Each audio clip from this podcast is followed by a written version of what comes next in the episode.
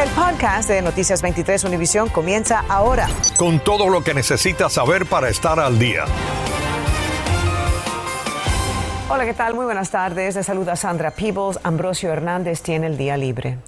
Ya conocemos la identidad del hombre que murió durante una balacera en su casa mientras agentes federales realizaban una orden de registro y aún permanece en la cárcel la mujer arrestada durante esta operación. René Anciani nos informa en vivo desde la cárcel Chichique. Sandra, buenas tardes. Encontraron en esta casa metanfetaminas, marihuana, diferentes tipos de droga y también diferentes tipos de armamento. Lo más curioso es que la esposa del hombre que resultó muerto dijo ante las autoridades, según el reporte policial, que ella sabía que su esposo distribuía narcóticos y que tenían armas porque necesitaban defenderse. Este es Héctor Miguel Portuondo, de 53 años, el hombre que murió luego de la balacera que se armó en su casa, ubicada en el 12770 de la calle 19 al suroeste de Miami-Dade. Como vecino siempre fue una persona buena. Nosotros lo conocimos en ese sentido de vecino de vecino. Tocamos puertas en el vecindario. Esto nos dijo el vecino que vive justo al lado. Lo que yo conozco que vive ahí es el señor la, es la señora. Nancy Ricardo, de 51 años, la mujer que fue arrestada este jueves, es la esposa del hombre fallecido. Está enfrentando cargos. Usted es acusada de alterar la prueba física y resistir a un oficial sin violencia. Según el reporte, la mujer había agarrado el celular del esposo y estaba borrando información mientras él era detenido. Usted va a tener que ir frente al juez de la división para ver si le va a fijar fianza en este caso. Esa imagen muestra lo que encontraron en la casa, un rifle, armas de fuego, municiones, narcóticos y 55 mil dólares en efectivo. El registro fue hecho por agencias federales el jueves por la madrugada y horas más tarde Portuondo dijo sentirse mal de salud mientras lo estaban arrestando y llamaron a los paramédicos. Mientras él estaba siendo evaluado médicamente, él fue cuando él se armó con un arma de fuego y ahí fue donde, donde ocurrieron los disparos. En ese momento, según las autoridades, frente a la reacción del hombre de atacar, la policía policía de Miami-Dade disparó y Portuondo fue declarado muerto en el lugar. ¿No se imaginó nunca que él podía No, no, nunca, nunca. Nunca en una situación que nosotros lo encontramos violento o nada así. Eso es una... Por nosotros como vecinos le podemos decir que fuera un buen vecino. Bueno, el Departamento de Cumplimiento de Ley de Florida está investigando las circunstancias en las que se dio esta balacera. Por lo pronto, Nancy Ricardo, la esposa de este hombre que murió, sigue aquí en la cárcel de TGK y no va a poder salir bajo fianza a menos que vaya una nueva audiencia y el juez así lo determine.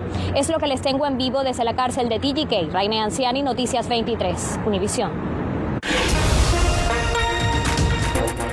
Ahora les tenemos esta noticia en desarrollo. La Guardia Costera de Estados Unidos encontró el cuerpo sin vida de un balsero cubano y rescató a otros seis que naufragaron cerca de las costas de la Florida anoche. Las autoridades continúan buscando sobrevivientes del naufragio. Una imagen compartida en el Twitter de las autoridades estadounidenses muestra la embarcación casera en la que salieron de Cuba. Está hecha de hierro forrado con poliespuma y lo que parece ser un motor adaptado en el centro. La embarcación se volcó cerca de Cayo Hueso. Los seis balseros rescatados han sido transportados a un hospital por deshidratación e hipertermia.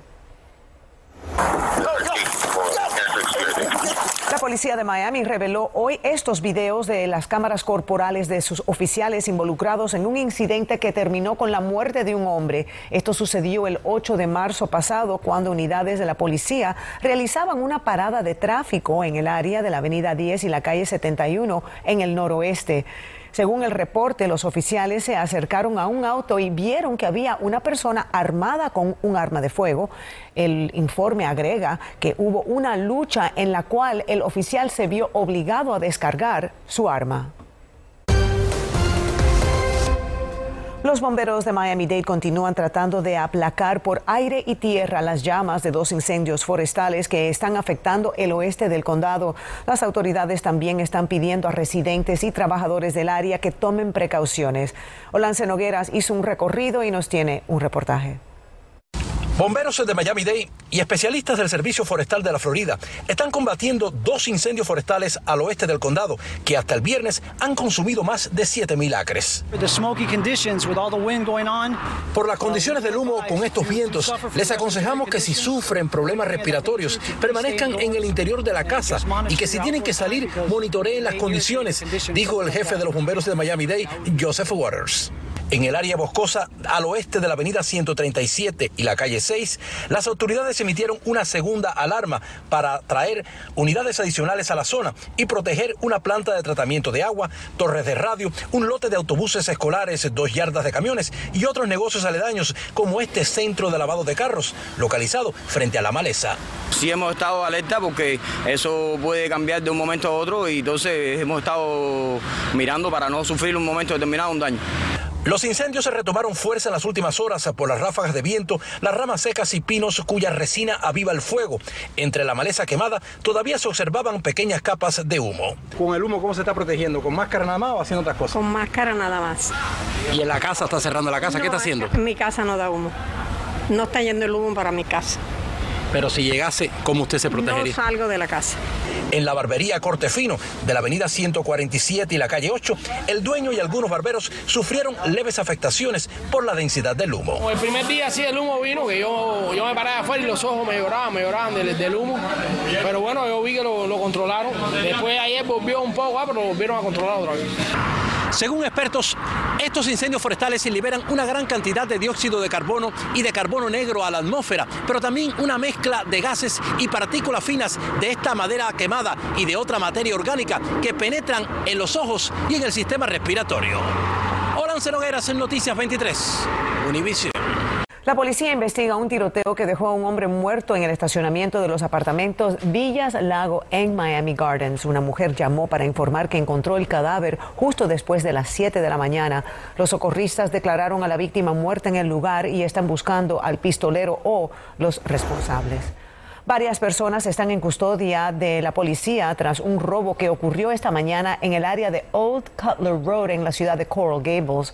Varias unidades policiales participaron en la búsqueda de los presuntos responsables, incluyendo la unidad canina y unidades de aire. La policía investiga cómo murió un hombre de 31 años encontrado en una carretera de Plantation esta madrugada. El hombre habría estacionado su auto a un lado de la vía y al salir otro vehículo lo golpeó. Si tiene alguna información, comuníquese con la línea de alto al crimen del condado de Broward. Infórmate de los principales hechos del día. En el podcast de Noticias 23, Univisión. El alto precio de materia prima y la gasolina junto a las demoras en la cadena de suministro se han acentuado por la invasión de Ucrania. El panorama borra la ilusión de que la inflación es temporal. María Fernanda López nos dice que los consumidores deben estar atentos porque algunas empresas están utilizando métodos para mantener los precios bajos, pero que no necesariamente nos beneficia inflación del más del 7.5% en el país, muchos se preguntan cuándo frenará. El problema no es el 7,5%, que es importante, muy superior al 2 al 3% que eran los promedios anteriores. Lo importante es la tendencia, no sabemos a dónde esto puede llegar. Los precios de los suministros están por las nubes y las empresas empiezan a escoger entre dos opciones para sobrevivir. O incrementar el precio del producto o en este caso hacer este, este tipo de situación es de reducir el producto, pero haciéndolo no tan notable para el consumidor. Casi no se nota, pero sin saberlo, está llevándose a casa menos. Con la rapidez que uno entra a hacer una compra, no se da cuenta y agarra y, al llegar a tu casa es que te das cuenta que el producto tiene menos, que el producto está del mismo precio. En economía a esto se le llama shrinkflation. En español comúnmente se le conoce como reduflación. Es decir, pagar lo mismo pero llevando menos. Por ejemplo, esta bolsa de Chitos, la empresa Frito Lays confirmó que ahora sus empaques son más pequeños, una estrategia que se está utilizando en muchos otros productos. Por ejemplo, son las cajas de cereales, las mayonesas, productos de uso diario en tu cocina. Puede ser de que antes comprabas una bebida de energía eh, grande por un dólar, ahora el envase es diferente, es menos onzas fluidas. Hasta el gigante Burger King anunció hace poco que fritará menos chicken nuggets. Ahora recibirá 8 por el precio de 10. No es para poder cobrarle menos al consumidor, porque en esencia eso lo que implica es que le están cobrando más al consumidor, porque por la misma cantidad de dinero le están dando menos producto. La inflación promedio está costando en este momento a cada estadounidense un promedio de 296 dólares más por mes. Por lo que se aconseja comparar precios y aprovechar las marcas genéricas que tienen la misma calidad.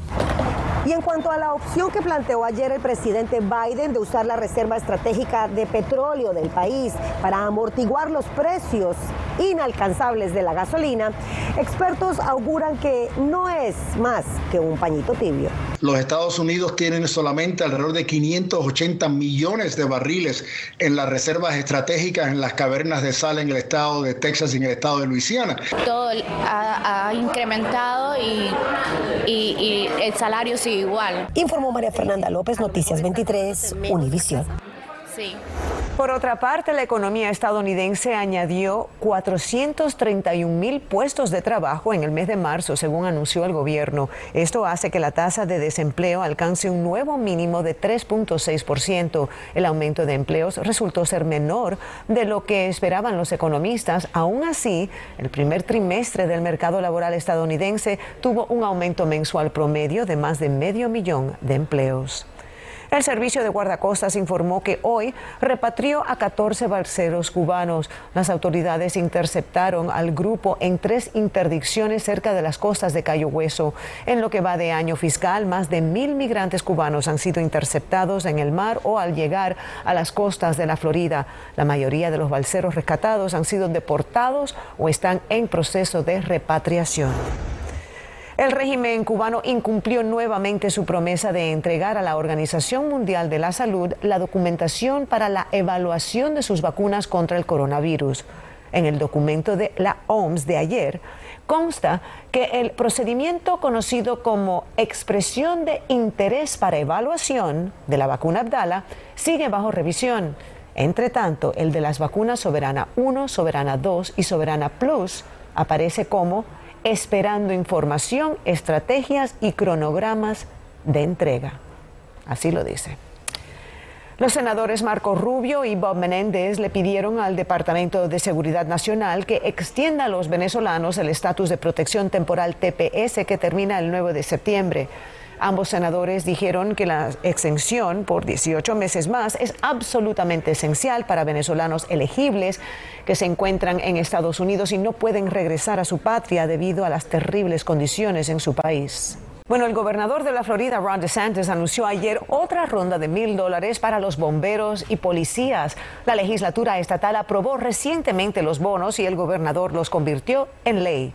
El estado gastará casi 100 millones de dólares en la, en la bonificación. De Santis dijo que los bonos ayudarían a retener a los policías y a atraer al Estado más oficiales, técnicos de emergencia y bomberos. La administración Biden anunció que añadirá 35 mil visas para trabajadores extranjeros que ocupen empleos temporales en trabajos no agrícolas entre junio y septiembre para enfrentar la escasez de mano de obra. Estas visas estarán disponibles para las empresas que busquen emplear más trabajadores entre el primero de abril y el 30 de septiembre de este año.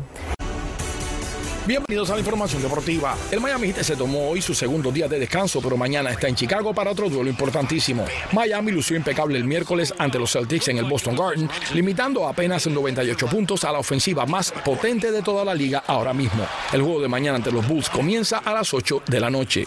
Los Miami Marlins están cerrando a todo tren la Liga de la Toronja y ayer se impusieron a los Cardenales de San Luis con marcador de 7 carreras a 4 en partido en el que el zurdo Trevor Rogers trabajó tres entradas y un tercio en la que permitió cuatro indiscutibles con dos carreras, pero propinó seis ponches mientras concedía una base por bolas. Los peces estaban empatados a tres en la tercera entrada cuando Jassy Sonda desapareció por el derecho con las bases llenas. La pizarra final fue de 7 a 4 para Miami. Hoy van los Mets y tres juegos más tarde, adiós al cítrico y a jugar en serio, con el primero de la contienda 2022 el viernes 8 de abril en San Francisco, visitando a los gigantes. Ernesto Clavelo, Deportes 23. El zoológico de Miami anunció hoy que finaliza sus viajes de monorriel después de casi cuatro décadas por desgaste en sus trenes y el alto costo de su mantenimiento. El Zufari se inauguró en 1982 y desde entonces brindaba transporte elevado alrededor del zoológico por unas dos millas. El sistema de monorriel ha sufrido ya varias etapas de reparación, mientras aumentarán los recorridos regulares en tranvía y el alquiler de bicicletas de safari. La FDA está retirando del mercado dos tipos de desodorantes de la marca Suave o Suave. Se trata de los aerosoles de 24 horas de protección de fragancia Fresh y Powder. La FDA dijo que en muestras de ambos productos encontraron niveles leves de benceno, un carcinógeno que proviene del impulsor que hace que el producto salga rociado de la lata. Si tiene uno de estos productos, bótelo o llévelo a donde lo compró para una devolución. Bueno, el oficial de Broward, Darnell Hernández, logró salvar a un adolescente durante un intento de suicidio en la I-95 en Deerfield Beach. El agente dijo que encontró al joven sentado en el paso elevado, con los pies colgando sobre el tráfico. Estaba molesto y llorando, según él, por problemas familiares. Ocurrió el domingo 20 de marzo al mediodía. Y los visitantes de los parques Disney muy pronto podrán conseguir autógrafos, fotos y abrazos de cerca con Mickey y sus amigos. Las restricciones de COVID se eliminarán a partir del 18 de abril para esas interacciones con los personajes. También el desfile del Festival de la Fantasía de Disney World se retomó hace dos semanas. Así que buenas noticias. Acabas de escuchar el podcast de Noticias 23 Univisión. Puedes descubrir lo mejor de los podcasts de Univisión en la aplicación de Euforia o en univision.com diagonal podcasts.